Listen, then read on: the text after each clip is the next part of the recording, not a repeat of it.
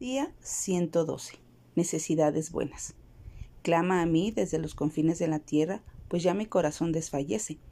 Llévame a una roca más alta que yo. Salmo 61.2. Entendamos que Dios no ha permitido las necesidades que experimentamos hoy para hacernos sentir seres humanos defectuosos o incompletos. Al contrario, tales necesidades existen para obligarnos a buscar al Señor nos ayudan a comprender que Jesús debe ser parte íntima e integral de nuestra vida con el fin de que tengamos éxito. Podemos confiar en que nos convertirá en las personas completas, productivas y eficaces que quiere que seamos. Y eso sucede dentro de los propósitos mayores que Él tiene para nosotros en esta tierra.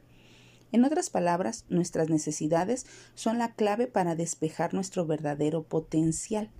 Al exigirnos superar los retos de la vida por medio del poder del Espíritu Santo, esto nos ayudará a acceder a la fortaleza, el poder y la sabiduría que Jesús ha puesto a nuestra disposición.